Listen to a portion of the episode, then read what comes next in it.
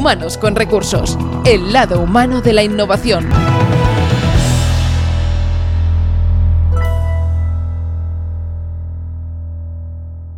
Bienvenidos a Humanos con Recursos, ¿qué tal? ¿Cómo estáis? Hoy de nuevo tenemos un capítulo muy especial, con un invitado, como no, muy especial, donde hablaremos de recursos para sobrellevar esta crisis desde varios puntos de vista. En Humanos con Recursos, como bien sabéis, siempre ponemos en primera línea la importancia del capital humano y más en una situación como la que nos toca vivir. Pera Rosales, bienvenido. Muchas gracias, bien hallado. Oye, el factor humano lo es todo, ¿verdad? Pues sí, la verdad es que sí. Hoy hablaremos también del cambio, bueno, de todos los cambios que se nos presentan y que generan esa a veces terrible incertidumbre, incertidumbre y por eso Pera Rosales además está compartiendo estos días pues una serie de reflexiones muy interesantes con unos vídeos, con uno además que me pareció extraordinario, como es el de las cuatro habitaciones del cambio que evidentemente se adapta mucho la situación actual. Explícanos, Pera. Bueno, básicamente quien, quien quiera que, que busque en YouTube, yo me acabo de estrenar en YouTube, o sea, llevo, llevo un montón de años en el, el, entorno, digamos, digital y redes sociales, etcétera, etcétera, pero YouTube siempre la había considerado como una plataforma tipo Facebook, por decirlo así, ¿no? Mainstream para todo el mundo, donde hay de todo, eh, donde, bueno, si buscas algo muy especializado lo encuentras, pero que al final no, eh, digamos, como no de poca calidad, pero sí como, como muy superficial. Y mi sorpresa ha sido muy grata, porque claro, al tener más tiempo en tiempos de confinamiento, pues, eh, pues una de las cosas que hice fue caer en un vídeo no sé de qué, pero de ese me llevó a otro y al otro y al otro y al otro y me quedé enganchado y cuando pensé, ostras, pues esto no es lo que tú pensabas. O sea, yo nunca había entrado en YouTube como un usuario, siempre como un usuario para difundir información. Y mi sorpresa fue esta, con lo cual decidí absolutamente ponerme en modo aprendiz y lo que he hecho ha sido empezar una, una serie de, de vídeos que podéis ver. El primero se llama Mi primer vídeo para YouTube, o sea, así de sencillo, y lo hice con el iPhone y un palo de selfie. Luego ya he empezado a incorporar cámaras, etcétera, porque por otro lado estábamos produciendo vídeos, como ya sabéis, los que nos seguís, para hacer toda la parte del, del, programa El líder inusual que dentro de poco lanzaremos online, ¿no? Pero no había pensado, oye, pues todo esto este trabajo de producción de vídeo podría hacerse también para YouTube. Y eh, eso es lo que voy a hacer. O sea, que estoy en modo aprendiz y si queréis meteros dentro de, alguno de mis vídeos y comentar, pues me vais a hacer el hombre más feliz del mundo, porque no hay nada más eh, interesante que empezar a hacer algo del cual no sabes nada y empezar a ver que la gente está ahí y que te va contestando, con lo cual estoy gratamente sorprendido también de ver que gente que conocía en otros sitios pues también los veo en YouTube y comentan, etcétera. Con lo cual estoy como un niño con zapatos nuevos. Me hago, me hago cargo, además, como decíamos, eh, aportando contenido de valor muy necesario en estos días. Y en este vídeo que ya te digo, de estos tres que de momento hay subidos, esto justo arranca este proyecto de, de Pera Rosales en YouTube, en el canal de Inusual, eh, con este que lleva el título de los, las cuatro habitaciones del cambio. ¿De qué trata? Bueno, básicamente trata de, del trabajo de un, de un una persona muy reconocida en los entornos de cambio, que es Klaes Jensen, que ya lleva un montón de años, seguro que nuestro invitado de hoy lo, lo conoce al menos de referencias, y que hizo una metáfora muy, como muy visual y muy simple de estas cuatro habitaciones que no son más que cuatro estados o cuatro fases, digamos, de, de, que experimentamos cualquier persona cuando estamos ante un cambio, sea un cambio repentino o sea un cambio más paulatino, pero todos cambiamos, eso es inevitable. Y él se dedicó, digamos, a describir cuáles son los estados que hay desde, desde que estás en confort, por decirlo así, hasta que, ahora no os voy a hacer un spoiler, ¿eh? quien quiera que se vaya y que vea el vídeo, ¿eh? pero básicamente habla desde el inicio, digamos, hasta el final y ese final que enlaza de nuevo con el inicio, con lo cual describe un ciclo en el que cualquier persona pasa cuando experimenta un cambio. Y hoy en día, ¿quién es el que no está experimentando un cambio y no es consciente de que está habiendo un cambio? Porque muchas veces la gente cambia sin ser consciente, pero yo creo que hoy en día todos estamos cambiando de manera consciente porque vemos el cambio a nuestro alrededor, con lo cual vi muy oportuno pues recuperar a Klaes Jensen y, y hablar de él y de, y de cómo él explicaba todo eso. Está claro. Es por eso que hoy pues, nos acompaña, como decíamos, un invitado que nos viene como anillo al dedo, porque claro, en estas largas semanas de confinamiento, sin duda, se está poniendo a prueba nuestra fortaleza emocional y por eso pues, eh, hoy nos acompaña alguien que nos explicará una serie de recursos pues, precisamente para fortalecerla. Tomás Navarro, reconocido psicólogo y autor de éxito. Bienvenido, ¿cómo estás? Hola, buenos días, ¿qué tal? Pues eh, estoy confinado y aparte de estar confinado, bien, bien, porque es el primer día que sale el sol en el Pirineo desde hace varios días, así que magníficamente bien. things. Exacto. Además, eh, para quien lo conozca, sois muchos los que eh, seguís el trabajo de, Tomás Navarro y de cómo de feliz está allí en su montaña, repartiendo también eh, sus conocimientos y ayudando a muchísima gente. Así que hoy por fin sale el sol en la montaña. Eso está bien. Qué bien, sí, sí, sí.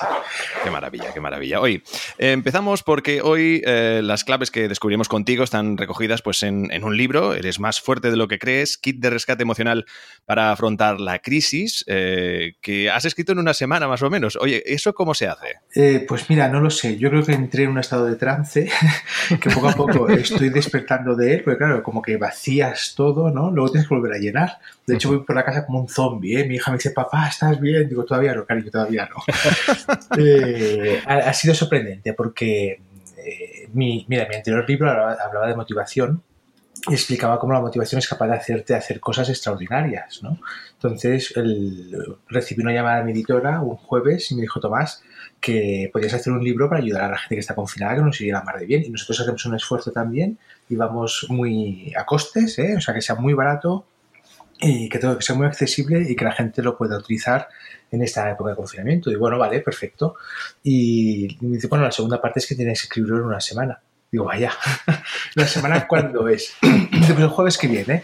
Y bueno, podía ser el lunes y ahí, bueno, arañé tres días más, ¿eh? En total fueron nueve días. Y sí, sí, fue un Suerte que añadiste los tres días, ¿eh? que si no, no acabas. Por favor, tres días, Dios mío. No, pero es que de los tres, uno me sobró. al final digo, oh, pues haber pedido dos, vaya. Y la verdad es que ha sido un reto, pero al final cuando la motivación está alta y piensas en la utilidad y en lo que va a, servir a la gente y lo necesario que es, pues mira, me pasaban las horas que ni me enteraba. ¿eh? Bueno, ha sido quizá tu primera vez en este aspecto, como tantas se están dando estos, estos días de, confinamiento y de, y de crisis global, en que has escrito un libro tan rápido. Exacto, sí, sí. Suelo ser rápido, ¿eh? Muchas veces me dice, la gente me dice, ¿cuántos meses llevas? Digo, no, uno y medio, dos pero tan rápido no, o sea, tan rápido no. Es, extraordinario. Pues precisamente de estas primeras veces, sean de tipo que sean, pues están dando en estos días muchos de los que nos estáis escuchando, los aquí presentes estoy seguro que también, pues estas primeras veces pueden pues, generar desde miedo, inseguridad, frustración, ansiedad, estrés y más si se trata obviamente de, de una situación como la actual, como es una pandemia. Y claro, eh, digamos que en la forma de poner solución, Tomás, estas primeras veces, ¿pueden asemejarse a cualquier otra situación eh, respecto a todo lo que generan y también a la vez, pues eso, de poner eh, remedio a todo esto? Mira, de hecho, esa es la premisa del libro. Eh, explicar que, que, algo sea una primera vez no significa que no lo hayas hecho nunca, algo parecido o algo que puedas asimilar a lo que está pasando. De hecho, el libro, el título es muy descriptivo porque lo que pretendo con este libro es que conectes con tu fortaleza y que te sientas competente, que esa es la base de todo. Entonces, eh, ante cualquier cosa que nos pasa, hacemos varias valoraciones, ¿no? Pero una primera es, oye, ¿puedo hacerle frente a esto que pasa? Entonces, eh, si la respuesta es no, cunde el pánico. Si la respuesta es sí, pues dices, bueno, ¿qué tengo que hacer?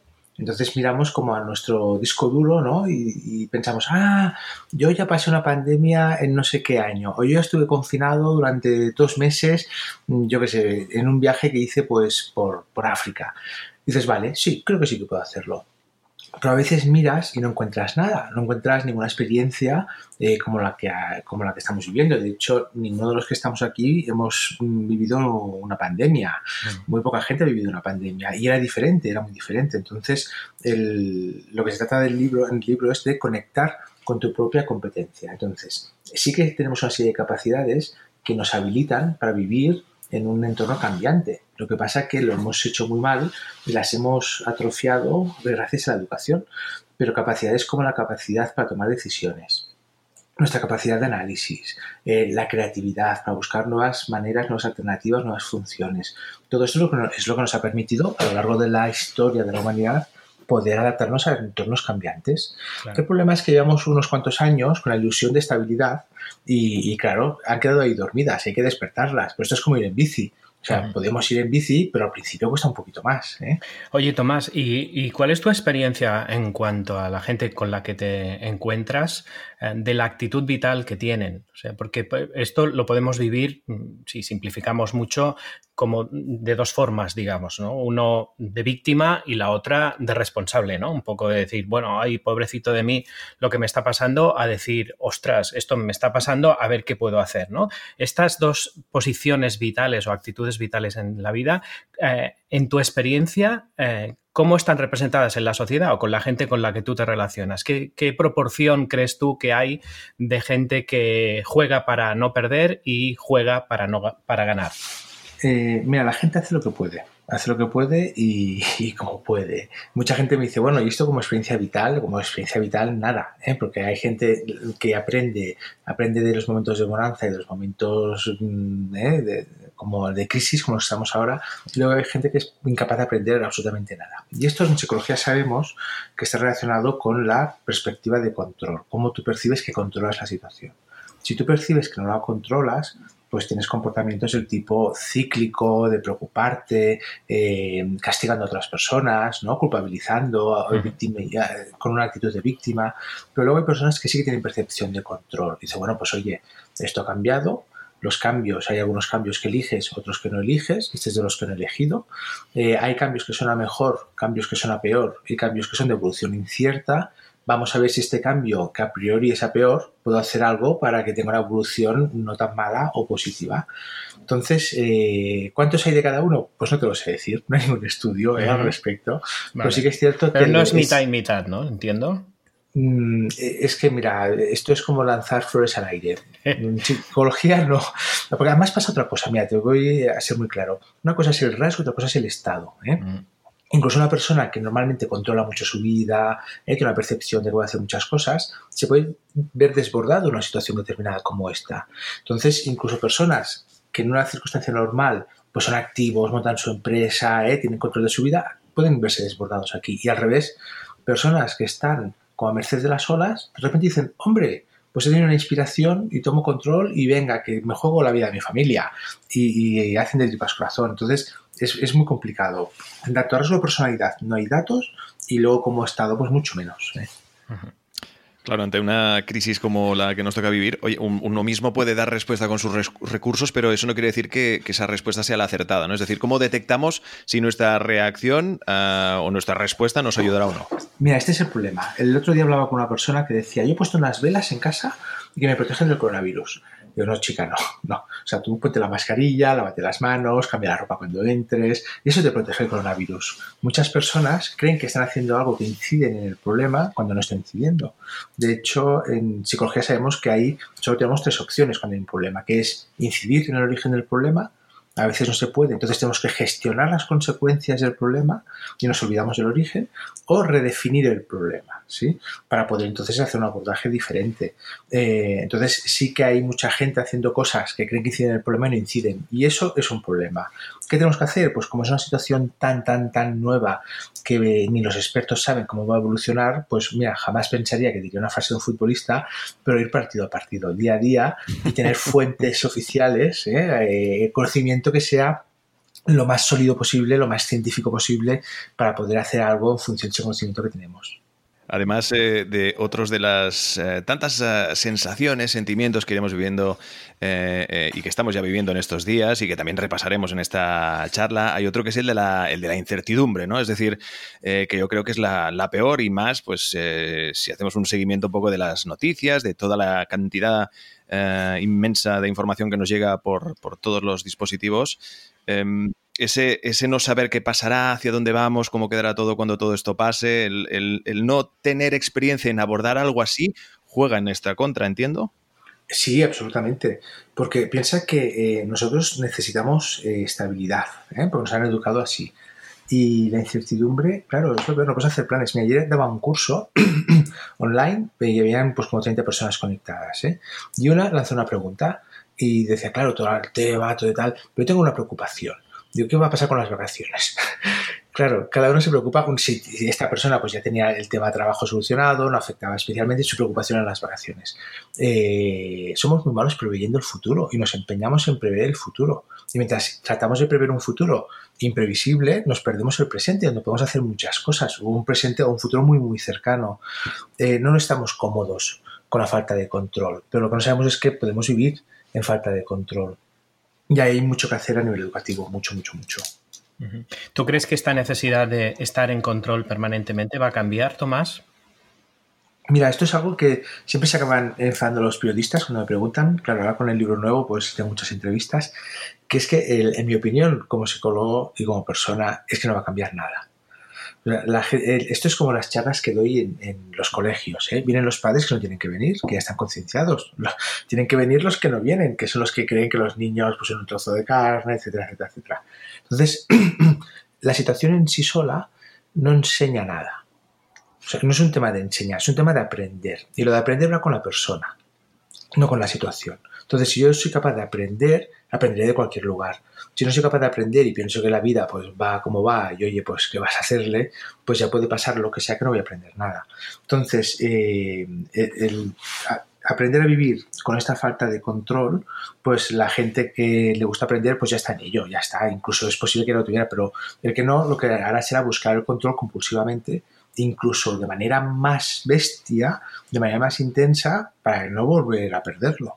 En vez de aprender unas nuevas estrategias, pues pasar aquí. Dime, dime.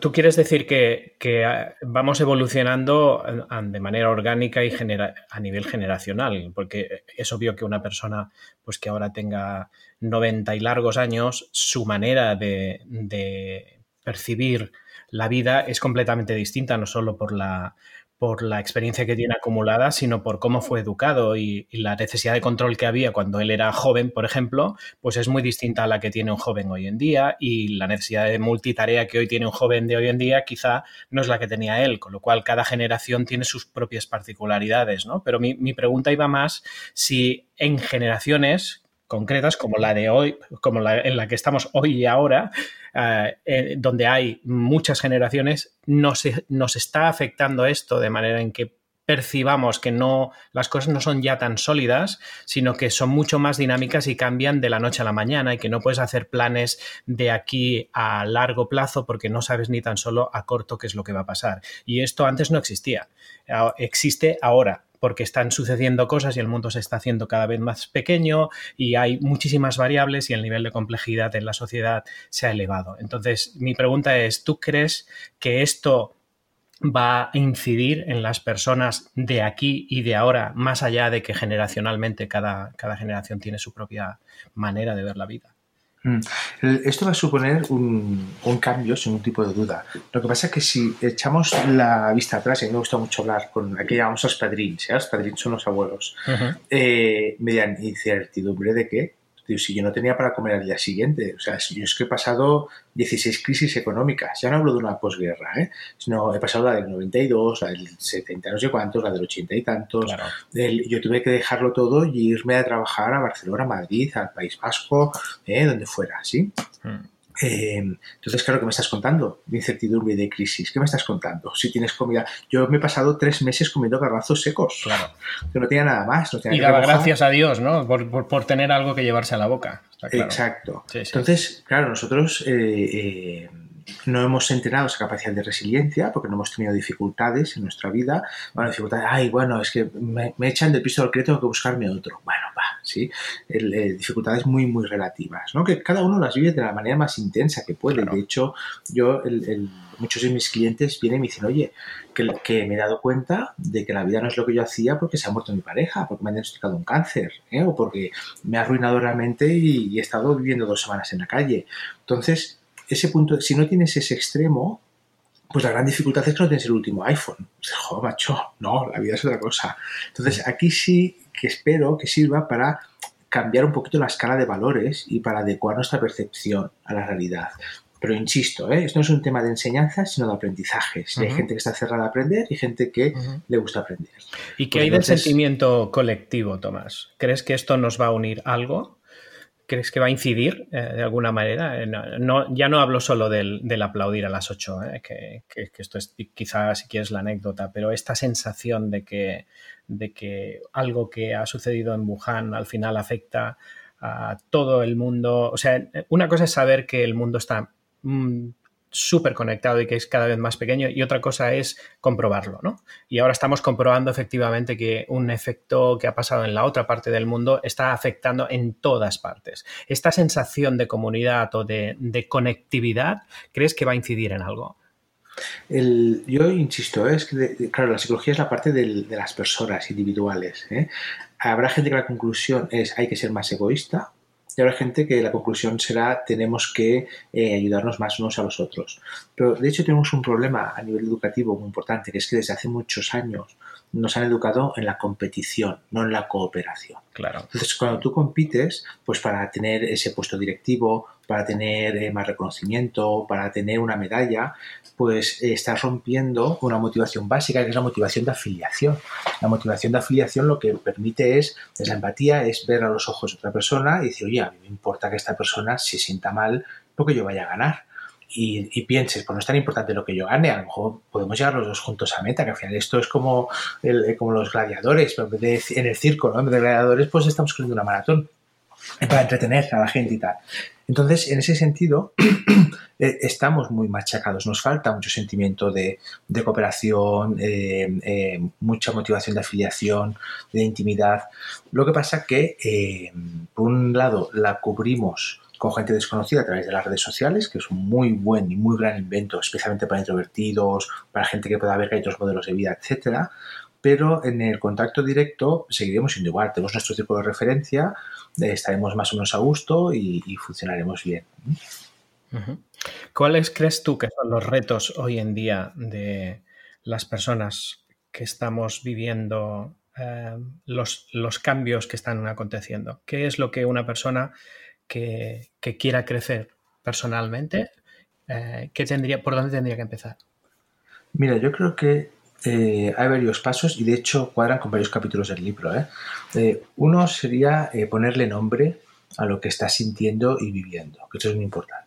Tomar conciencia de qué está pasando y por qué está pasando, para poder pasar a un siguiente paso, que es aceptar las reglas del juego aceptar estas nuevas reglas no significa que estés de acuerdo con ellas ni que te gusten, ¿eh? Pero son nuevas. Hay nuevas reglas, pues tenemos que espabilar, ¿eh? O sea, el tema ha cambiado. Te gusta o no te gusta, ha cambiado. Y el primero que lo acepte es el primero que pueda, eh, que pueda adaptarse. Claro, una vez pasa esto, eh, tienes que dar salida a esas emociones, como un poquito como una olla express cuando liberas tensión, porque todo esto genera tensión sin ningún tipo de duda, y eh, empezar a ocuparte en vez de preocuparte. Hay diferentes estilos de, de pensamiento. ¿eh? Hay gente que es cíclica, le da vueltas, hay gente que es precipitada, y dice, pues venga, esto no es para tanto, y se precipita en sus conclusiones. Hay gente que es analítica, gente que es eh, pues el típico perfil de cuñado, ¿no? La negacionista, va, esto no va a pasar nada. Eh, poder evolucionar a un perfil pues eh, activo, donde tomas las riendas de tu vida, donde tomas decisiones, donde haces acciones, pues es, es, el único recurso que tenemos. Porque nos guste o no nos guste, van a cambiar muchas cosas, como mínimo durante una buena temporada. Hoy leía que en los hoteles, eh, claro, una de las primeras medidas va a ser desayunar en la habitación, no en el comedor. Eh, otra medida va a ser eh, que el bar el del hall va a estar cerrado. Si viajáis, ya sabéis cómo están los bares de los hoteles, el hall del hotel a media tarde, a partir de las 5. Entonces, todo esto va a cambiar. Pues bueno, a ver cómo lo hago y cuanto más rápido te adaptes, pues mejor, mejor respuesta podrás dar. Bueno, está claro, eh, efectivamente, y en este, en este ejemplo que das ¿no? del hotel, al final son un poco, si le sacamos un poquito de punta al tema, eh, problemas del primer mundo, ¿no? O sea que bienvenidos sean si estos son los máximos problemas que nos vienen eh, después de todo esto, ¿no? Precisamente hablabas del negacionista, ¿no? Que, es un, sin duda, uno de los personajes que pueden surgir de todo esto y es quizá que ya no, no se preocupe por esta situación o que, o que no puede o quiere afrontarla también, ¿no?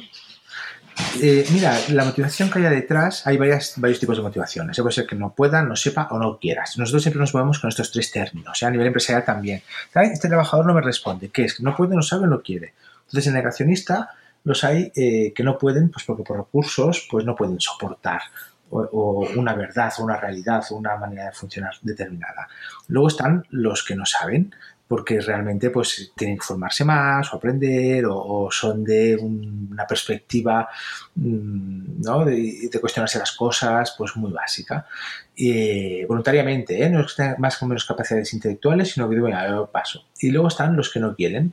Los que no quieren son los que se empeñan en, llevar a contraria y en y en tener su idea y defender la capa y espada. ¿eh? El otro día le ha escandalizado cómo habían habido pues como más de una centenar de ingresos para haber bebido o haberse inyectado un desinfectante después de las palabras de Trump. ¿no? Entonces, claro, todos están representados y con todos convivimos. En las barbacoas se hacen muy pesados, pero después eh, en el día a día, eh, en el día a tenemos que convivir con ellos. Un negacionista con poder es muy complicado muy complicado. ¿Por qué? Sobre todo pues porque no atiende al contexto ni a razones eh, contextuales. Es un obstinado. Una cosa es ser flexible. dices, mira, yo quiero ir a Madrid. Otra, pues no quedan billetes de avión y el tren no va, pues voy en coche. Bueno, no he perdido mi objetivo, sino que me he adaptado a lo que necesito. En cambio, el obstinado no. El obstinado no atiende al contexto y yo quiero ir en avión y tengo que ir en avión. Y como es de empresa, pues que me abran un avión para mí y pago lo que sea, pero tengo que ir en avión. Y ese es el problema de los negacionistas, que no atienden a, las razones de, del entorno. ¿Cuántos negacionistas hay en las, en las empresas, Tomás? Ya. sí, sí. ¿Y cómo inciden estos eh, negacionistas en que la gente quizá que tenga un potencial mayor del que en realidad demuestra en el trabajo es culpa de tener algún negacionista al lado, sea un jefe o sea un compañero, que le está inhibiendo su mejor versión, ¿no? Mira, da miedo, ¿eh? la mediocridad domina y lo extraordinario da miedo. Y el clavo que sobresale se lleva el martillazo. Y lo primero que hace un negacionista es colocarse, hacerse amigo del jefe negacionista, que también lo está, y, controlar el cotarro. Justo hoy una amiga directora de recursos humanos, una estación de esquí, me decía que iba a cambiar de trabajo y tal, que iba a hacerlo público, porque buscaban un director y tal. Y, y pensaba y le decía, digo, pues, jo, a ver si encuentra alguien como tú, que precisamente lo que gestiona es eso. Y hay que ser muy valiente ah, para ir ¿eh? dando un camino alternativo a negacionistas y si no lo toman, pues invitarlo a salir para que no frenen a toda la organización. Sí, desgraciadamente los negacionistas, si como tú decías tienen poder, pues pueden, pueden influir en negativo a la organización y a todo lo que hacen. ¿no? Y esto es, esto es lo malo. Claro, quitar a un negacionista, un negacionista o cambiarle eh, es complicado. Cambiarle yo diría que es prácticamente imposible, ¿no? Pero quitarlo es algo más posible, pero no deja de ser muy traumático, porque también hay mucha gente que, que ya le va bien esa cultura de negacionista, porque como tú decías, se suma un poco al yo también, ¿no? Si hay alguien que está delante y que tiene poder y que es negacionista, pues tira para adelante. En cierta forma, la gente lo que le gusta también, desde mi experiencia, es, buscar la seguridad, digamos, ¿no? Y muchas veces los negacionistas pues eh, dan esa falsa sensación de seguridad de que si tú estás conmigo no va a pasar nada y aquí dominamos el cotarro nosotros. ¿no? Eh, ¿Cuál es tu experiencia de, la cultura en las organizaciones? ¿Está cambiando en algo eh, en los últimos años? ¿Cómo lo ves tú? Mira, yo a ver ahora qué pasa, ¿eh? Pero sí que hay un tema que he detectado que cambiaba y esto, insisto, no es ningún estudio, sino es percepción subjetiva. Trabajo como consultor, ¿eh? con, ya, con empresas muy diferentes a nivel internacional. Eh, tengo un cliente que cotiza en el Nasdaq, o sea que eh, tengo una visión ligeramente amplia, ¿eh? bastante amplia. me, está, me preocupa la cantidad de, de parecer y no ser que hay.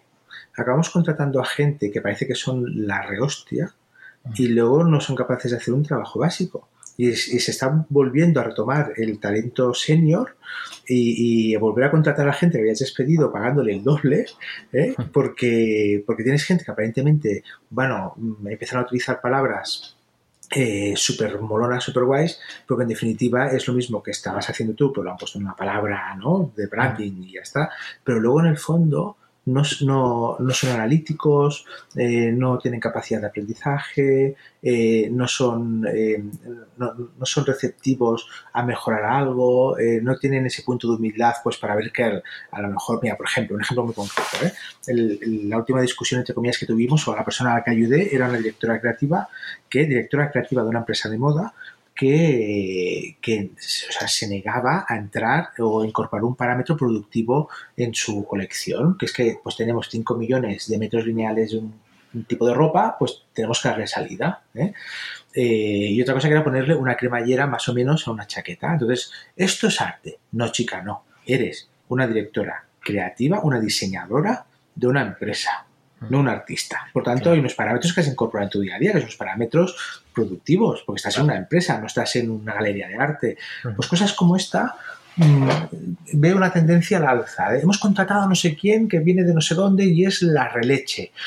Y, luego no me tosas, o no te tosas, tío, pues que estás, o sea, no has dado pie con bola. O sea, es que la has cagado de, de principio a final. Y eso es una cosa que me preocupa mucho.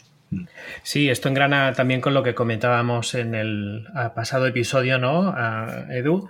Con Celia Hill, ¿no? Uno de los eh, episodios que hemos tenido en el pasado, de, que hay mucho talento, digamos, que está en su plena madurez y que por cualquier razón se queda sin trabajo y luego cuán difícil es que una persona pues de más de 45 años, por ejemplo, por poner una edad, incluso más jóvenes, pues tengan eh, un problema de marginación eh, negativa precisamente únicamente por la edad que tienen. O sea, porque, porque quizá el talento, como tú dices, pues eh, aunque no tenga esas palabras glamurosas que pueden tener otras opciones, aquí es mucho más auténtico porque está acumulado con experiencia de verdad, con interacción de verdad y con todo un, todo un bagaje profesional que se menosprecia, en cierta forma, en aras de un postureo, como tú dices, ¿no? De, que es como muy glamuroso, pero luego al final tiene muy poca esencia, ¿no? Pero mira, si me permites un segundo, te diré eh, una cosa. Es que fíjate lo estúpido de la situación. ¿Eh? A lo mejor para pasarte ocho horas programando, pues la atención de una persona joven y la rapidez te puede ir bien, ¿eh? por decir algo. Pero para entender una noticia y elaborarla, sabemos que hay un tipo de inteligencia que es la inteligencia cristalizada, que se empieza a desarrollar a partir de los 20 y muchos, 30 años, que es la inteligencia que viene a partir de la experiencia. ¿sí? Entonces, eh, tenemos dos tipos de inteligencias. Me voy un poquito antes, la cristalizada y la fluida.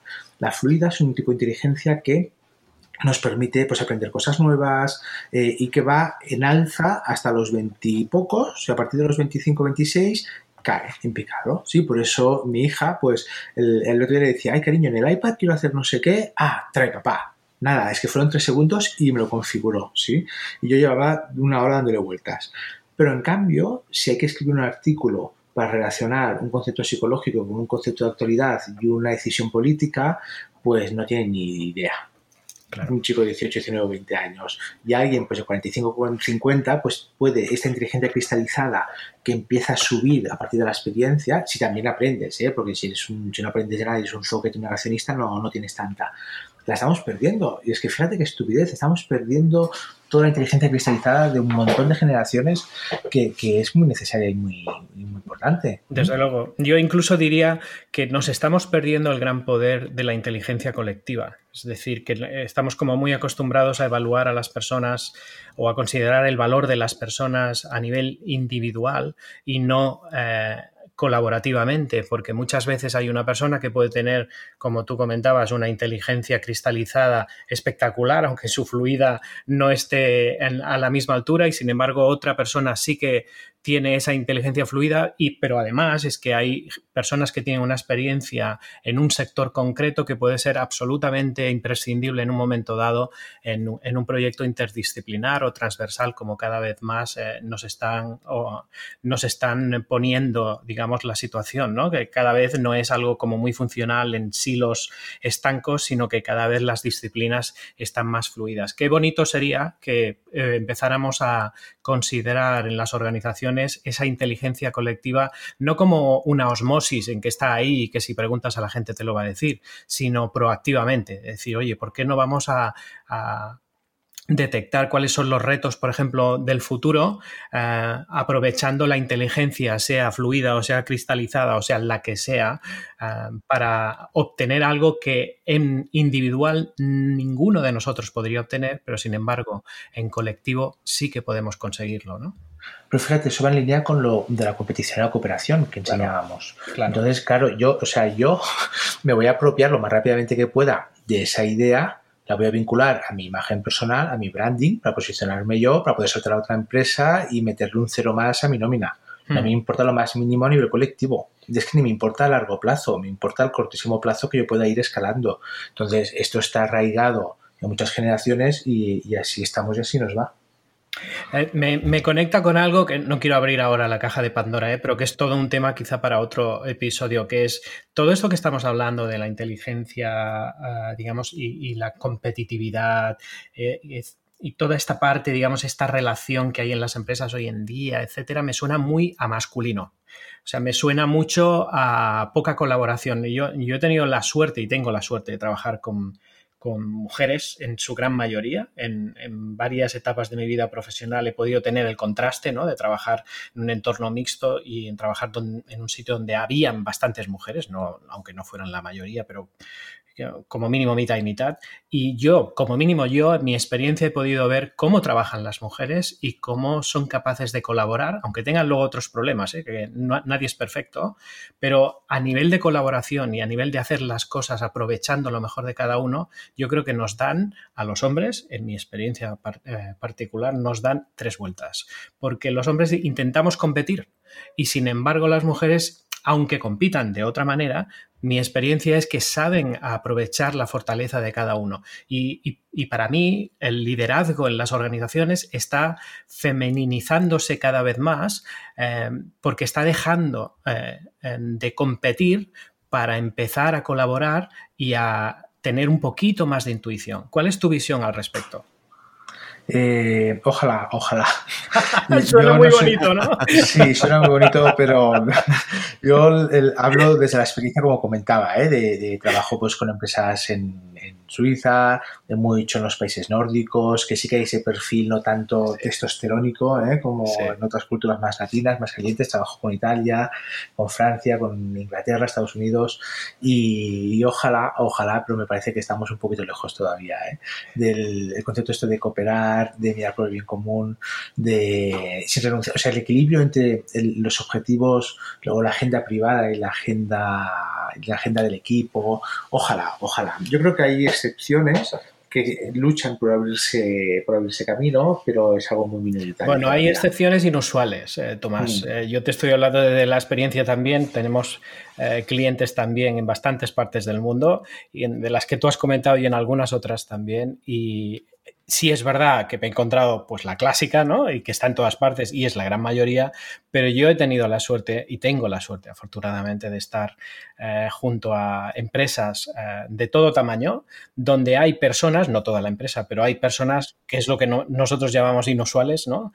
Que de alguna manera son esta pequeña minoría que demuestra que sí se puede, ¿no? Que se puede colaborar en lugar de competir, que se puede encontrar ideas que una persona no podría encontrar sola, pero entre muchos sí y que se puede llegar a cambiar las cosas si la gente ve una visión clara y se entusiasma con ella. Y para eso luchamos, en cierta, en cierta forma, para eso nos levantamos eh, todas las mañanas.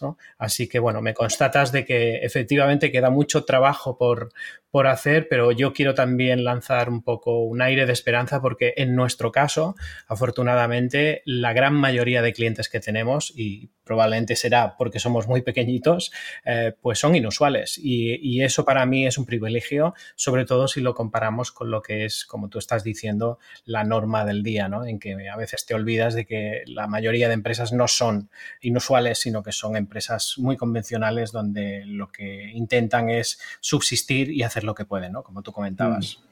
Hay pequeños oasis, ¿no? Hay pequeños paraguas, a veces en empresas, ¿no? En departamentos y a veces toda la empresa entera, ¿eh?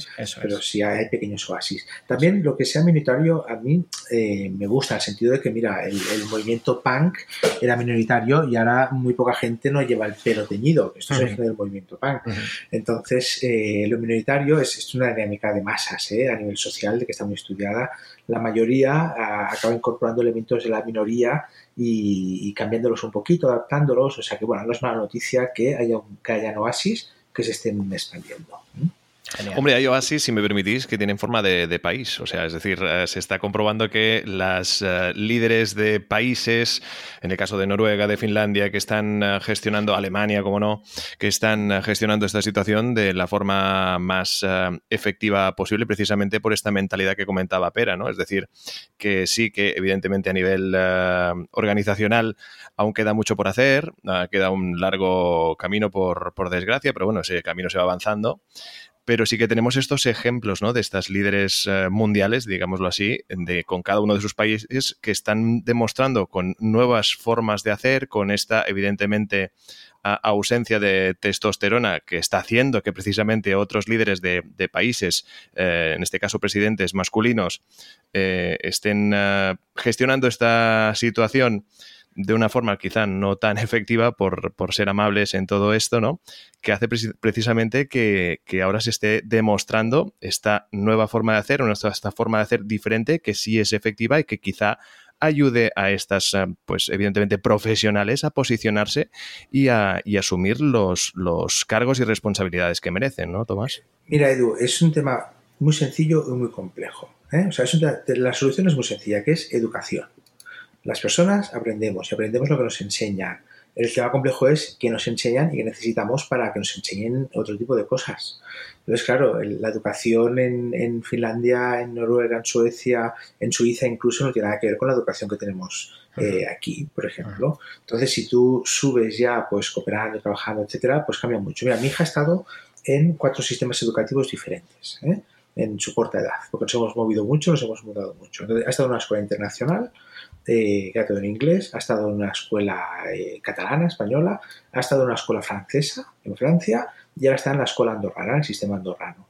Y eh, puedo, o sea, los sistemas educativos no tienen absolutamente nada que ver, absolutamente nada que ver. y, por ejemplo, en la escuela andorrana estoy súper contento porque trabajan competencias que necesitará mucho el día de mañana, pues como por ejemplo, eh, eh, cada, 15 días exponen un trabajo, eh, trabajan por proyectos de manera autónoma, tienen que buscarse la vida, exponerlo de manera didáctica, vamos a hablar en público, no hay ningún niño de la escuela andorrana que le dé miedo a hablar en público, pues que se pasan el día hablando en público, les enseñan a debatir, mi hija la primera semana me dijo, papá, tengo un contraargumento a, esta cosa, a esto que me has dicho, o sea, lo de las acelgas tengo un contraargumento, y bueno, a si lo estamos pasando.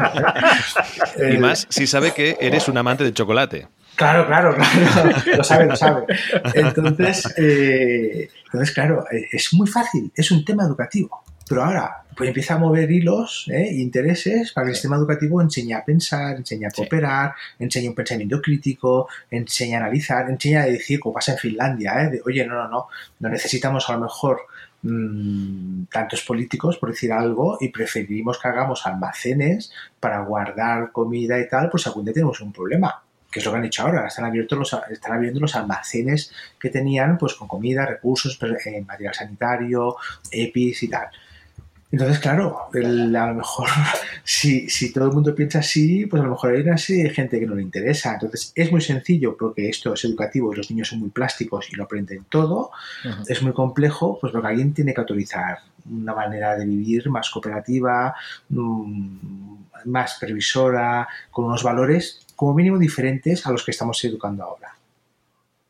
Otro gran mal de, nuestra sociedad, aquí eh, cambiamos un poquito de tema, es la, ansiedad. Ahora con el confinamiento pues se ha visto, como decíamos ahora, no sobre, sobrellevada de muchas maneras, también en las gastronómicas, con este tema del chocolate que hablamos con Tomás, que sé de buena tinta que te, encanta el chocolate. Sí, sí, sí, em, pues ya somos, ya somos, dos. Sí, eh, y, puede que tres, puede que tres. Vale, pues podemos montar un club. Yo creo que sería muy masificado. ¿eh? Bendito sea, bendito sea ese descubrimiento. Pero bueno, está claro que en esta nueva normalidad, ¿no? Que ya se nos ha dicho que cambiarán pues muchísimas cosas, desde los hábitos de consumo, eh, incluso pues también las nuevas formas de, trabajo, ¿no? Ya no hablamos solo, sino a nivel de las personas y su vida cotidiana, sino también a nivel ah, pues, profesional y también de las compañías, ¿no? Eh, quizá es interesante que todo esto nos haga reflexionar, aunque tú has dicho que no van a cambiar demasiadas cosas, que todo esto nos haga reflexionar en el sentido que quizá con tantas prisas, mm, pues quizá no nos, no nos vaya tan bien las cosas y es mejor quizá, mm, mejor no tratar de ser los primeros en todo. Mira, de hecho, esto es una discusión. Eh, a veces me dicen, Tomás, si eres anacrónico, no te subes al ritmo de los tiempos. Yo, ¿qué, me cuentas? Por Dios, ¿qué me cuentas? Pero bueno, el, multitasking. ¿eh? Siempre eh, cuando trabajo en empresa, si quieres hacer algo extraordinario, tienes que estar focalizado en lo que estás haciendo. No puedes hacer dos cosas a la vez o tres cosas a la vez. Tres cosas mediocres a la vez las puedes hacer, pero la atención por cómo funciona a nivel psicológico, o sea, es que no hay más, no hay más. Tú puedes, otra cosa es que tú te creas que has hecho tres cosas bien. Esto es muy fácil. O sea, convencerte y creerte de que eres muy listo, has hecho tres cosas fantásticas, eso es muy fácil de conseguirlo ¿eh? y de autojustificarte y tal. pero las cosas extraordinarias requieren de una concentración eh, eh, muy profunda. De hecho, conmigo siempre se ríe, pues es que nunca coges el teléfono. Claro, cuando estoy escribiendo lo tengo en silencio. Cuando estoy en una sesión está en silencio. Cuando tengo tiempo libre está en silencio para poder disfrutarlo. O sea, siempre está en silencio. Y luego lo miro cuando yo quiero. ¿eh? O sea, no, no, es que no me entra nada. Tengo el simbolito este de la luna que no me avisa de nada. ¿eh? Bueno, solamente de, de, tres personas, pues que es el colegio, mi mujer y, mi hija, ¿eh? por si hay algún problema. Mi mujer tiene un problema de salud y, de hecho tuvimos que correr hace poco, ¿eh? Eh, o sea que solo, solo me entra eso, nada más que eso. Eh, ¿Por qué te cuento esto?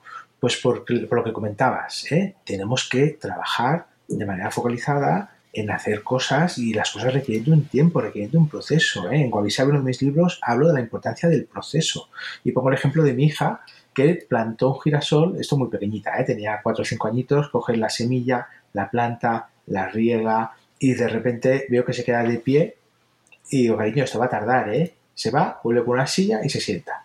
Digo, cariño, que esto va a tardar mucho. Y si le pongo abono para pepas agua, no, no, o sea, esto es un proceso. Está en un sitio con sol, con abono un poquito más rápido, pero esto hasta de aquí tres o cuatro días no vas a ver un brote verde. Y hasta de aquí unos, unas semanas, prácticamente un mes y medio, no vas a ver la planta.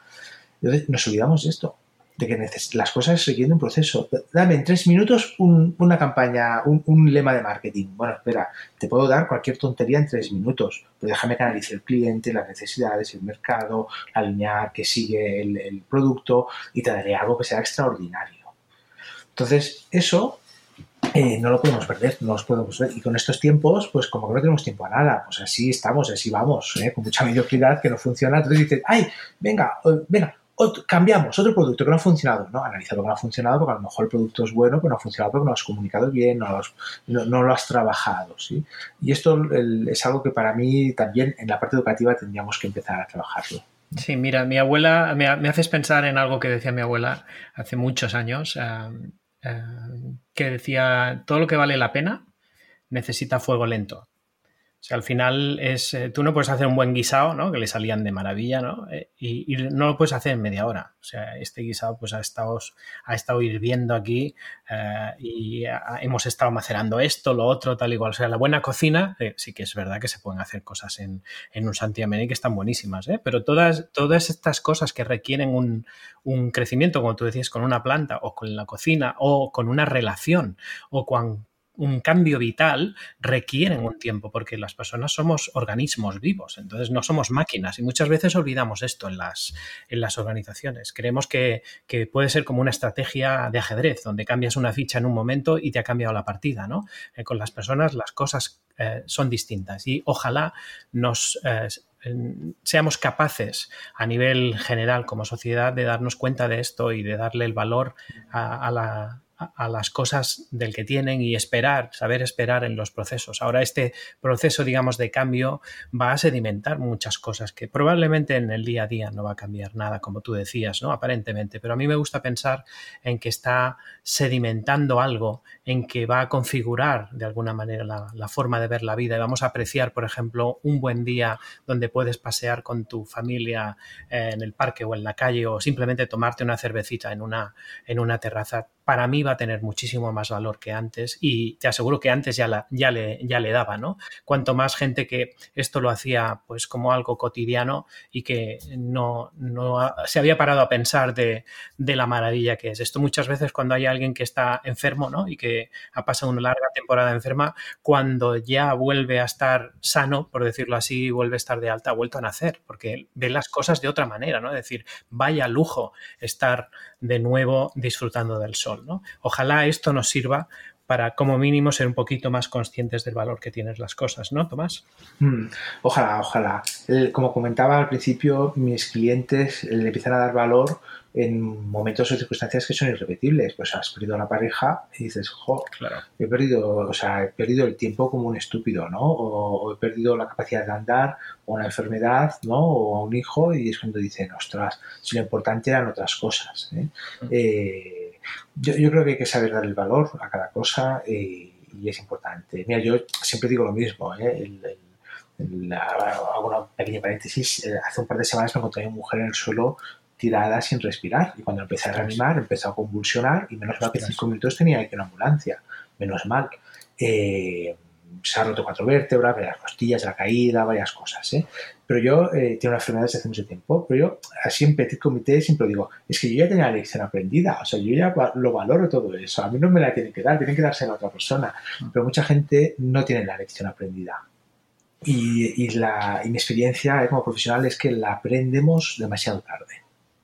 En este caso. Qué profundo ha quedado esto, ¿eh? Sí, sí, sí, sí. Creo que el silencio dramático era necesario, ¿eh? Era necesario.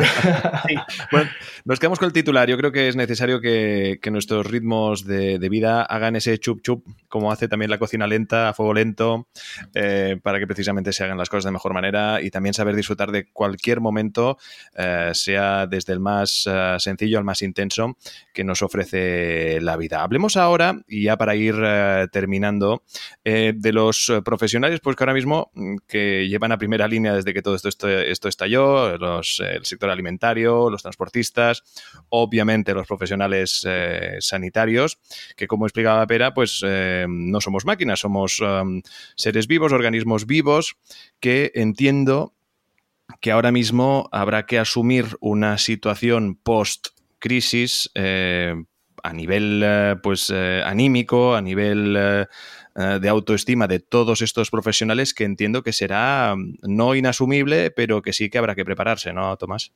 Sí, mira, de hecho yo con eh, profesionales sanitarios, eh, muchos me han consultado, así vía online y tal, aparte de que tengo muchos amigos pues, médicos y enfermeras y tal, y me comentan en general, de manera generalizada, de que ellos, esta situación en sí no, no les provoca eh, pánico ni estrés, porque es para lo que se han estado preparando, incluso les gusta, ¿eh? porque tienen pues unos casos nuevos, muchas cosas que estudiar, que aprender y trabajar así a ritmo les gusta. Lo que les está estresando son dos cosas. Una es la falta de eh, protección, de materiales de protección y protocolos de protección. Y luego la otra es el tema de los criterios selectivos, pues a ver que a veces tienes, en algunos lugares han tenido que filtrar y decir, bueno, pues es que ya no me quedan más camas, voy a coger a esta persona y a esta no.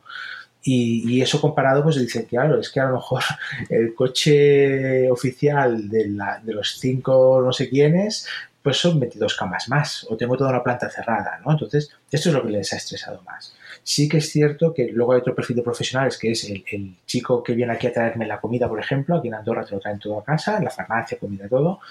Pues este chico cada vez me la tira y va con un montón de miedo y lo está pasando muy mal. Cada día que tiene que visitar varias casas lo pasa muy mal. Entonces habrá un estrés postraumático seguro de mucho, eh, muchos perfiles profesionales diferentes, ¿eh? para empezar. Luego, para continuar, creo que hay una lección que tenemos que aprender, que es que el, eh, yo, el, señor que cobra 11 millones de euros al año por tocar una pelota, no te va a salvar la vida. ¿Qué, qué estamos haciendo? Que te va a salvar la vida está cobrando mil euros al mes y haciendo guardias de sol a sol. Entonces, a lo mejor tenemos que, en vez de promocionar lo que nos distrae, que tenemos que distraernos, sin ningún tipo de duda, de una manera más ponderada para reconocer los que nos salvan la vida situaciones complicadas. Eh, que al final el señor que cada día hace que no tenga aquí una montaña de basura y, no huela fatal todo esto y no se propaguen nuevas enfermedades, es un señor que está cobrando 900 euros al mes como mucho y que se pasa la noche entera pasando frío en un camión eh, tirando basura. Entonces, eh, con todos los respetos del mundo, pues el señor que gana 40 millones al año dándole con una raqueta a una pelota, pues oye, a lo mejor con 10 está la mar de feliz y tenemos 30 millones para invertir en, servicios más básicos. Yo creo que ahí sí que hay un tema que tenemos que reflexionar a nivel colectivo y, hacer pushing, apretar, porque hay que reconocer la labor de muchas personas que, que, son trabajos muy duros y que a veces tengo un amigo que siempre explica el chiste, ¿no? Pues haber estudiado. Hay gente que no ha podido estudiar y no ha tenido más recursos y hace lo que puede y hay que reconocerlo porque son trabajos que son muy necesarios y ahí creo que tenemos eh, a nivel colectivo, como decía muy bien Pera, algo que tenemos que hacer mucha presión. Desde luego, y que no quede solo en estos ah, aplausos a las 8, que obviamente son sin duda una, una forma mm, maravillosa de reconocer la, gran tarea que están llevando a cabo todos estos profesionales que llevan, como decíamos, en primera línea desde que todo esto, eh, todo esto estalló, pero que luego pues quede en ese apoyo, si hace falta salir y evidentemente hacer esa, esa presión que comentáis. Pues bien, eh, estamos terminando ya, Pera, no sé si tienes alguna reflexión final, alguna pregunta que te haya quedado. Yo diría, mi reflexión es agradecimiento, agradecimiento a Tomás por brindarnos su tiempo, su experiencia, su sentido común y su cercanía, diría yo. O sea, los psicólogos eh, muchas veces ah, cuesta de que puedan, de que puedan aterrizar las cosas en un idioma tan cotidiano como él dice en su web, ¿no? Que le gusta sacar la psicología de las consultas y llevarla a la calle. Yo creo que nos ha demostrado el por qué lo dice, porque realmente pues da gusto escucharle y es una conversación súper grata. Entonces, es, para mí ha sido una experiencia muy interesante de escuchar a alguien como, como tú, Tomás, con tu experiencia, que tanto como empresa como eh, a nivel de persona, pues al final las cosas son como muy sencillas y muy complejas a la vez, ¿no? Las personas hacemos lo que podemos, en cierta forma es, lo, es el resumen que yo me quedo y que ojalá nos pongamos de acuerdo en más cosas para hacer de esto pues una experiencia positiva que tenga un impacto eh, positivo en nuestra sociedad. Así que mi, mi observación es esta. Muchísimas gracias por tu tiempo y ojalá podamos volver a contar contigo más adelante y volver a tener una charla tan agradable como esta. Eh, bueno, yo después de esto no puedo decir nada más que gracias y ya está. yo lo dejo aquí, gracias y cuando es que ahora, me estaré encantado de venir. Claro, ahora nos querías dar un abrazo, pero no puede ser, tiene que ser virtual. Tiene que ser virtual. Ya lo haremos, ya lo haremos. Ya lo haremos, ya lo haremos. Y sabiendo esto, probablemente habrá una tableta de chocolate en medio. Así hombre, que... hombre. Ay, ay, o un chocolate deshecho, que también está bien, dependiendo de la etapa del año. También, también. Oye, menuda fiesta, qué maravilla. bueno, en todo caso, nos quedamos con el que creo que yo es lo más importante. Eres más fuerte de lo que crees. Ese es el título del, último libro escrito de forma express, este kit de rescate emocional para afrontar confinamientos, escrito por el eh, reconocido psicólogo que hoy nos ha acompañado, Tomás Navarro, y que además, pues en este sentido, lo encontráis en formato ebook en todas las plataformas y descubréis estos recursos para sobrellevar esta situación de estos, desde varios puntos de, vista. De la misma forma, eh, evidentemente, Tomás, te volveremos a invitar y seguiremos eh, charlando y dilucidando sobre el ser humano y todas sus reacciones que creo que se han puesto a prueba en estos días extraños. Un abrazo muy fuerte para ti y tu familia. Muchísimas gracias. Eh, os animo a seguir con ese tipo de iniciativas, que es fantástico, y poder acercar a la gente reflexiones, ¿eh? pues junto con Pera, Edu, vuestro invitado, el que toque, es fantástico, es un esfuerzo y lo valoro mucho y me siento agradecido por formar parte de, una iniciativa tan interesante. Genial, Tomás. Muchísimas gracias. Y gracias a todos los que nos eh, seguís, que estáis ahí eh, haciendo y compartiendo, dejando vuestros comentarios, lo agradecemos una barbaridad. ¿Por qué? Porque nos encontráis en iVoox, en Spreaker, en humanosconrecursos.hr, además también eh, en iTunes, en Spotify, en todos los lados. Absolutamente en todos los lados. También no olvidéis, aparte de compartir y escuchar estos podcasts, también de seguir el canal de YouTube de Inusual, donde encontráis esta serie de vídeos extraordinarios que está grabando Pera, que es el reencuentro de Pera con YouTube, en el que pues está aportando todo este contenido de valor que nos ayuda también, evidentemente, a reflexionar en estos días, donde evidentemente es más que necesario saber hacia dónde vamos. Ante todo, cuidaros todos mucho, estos humanos con recursos. Muchísimas gracias a todos.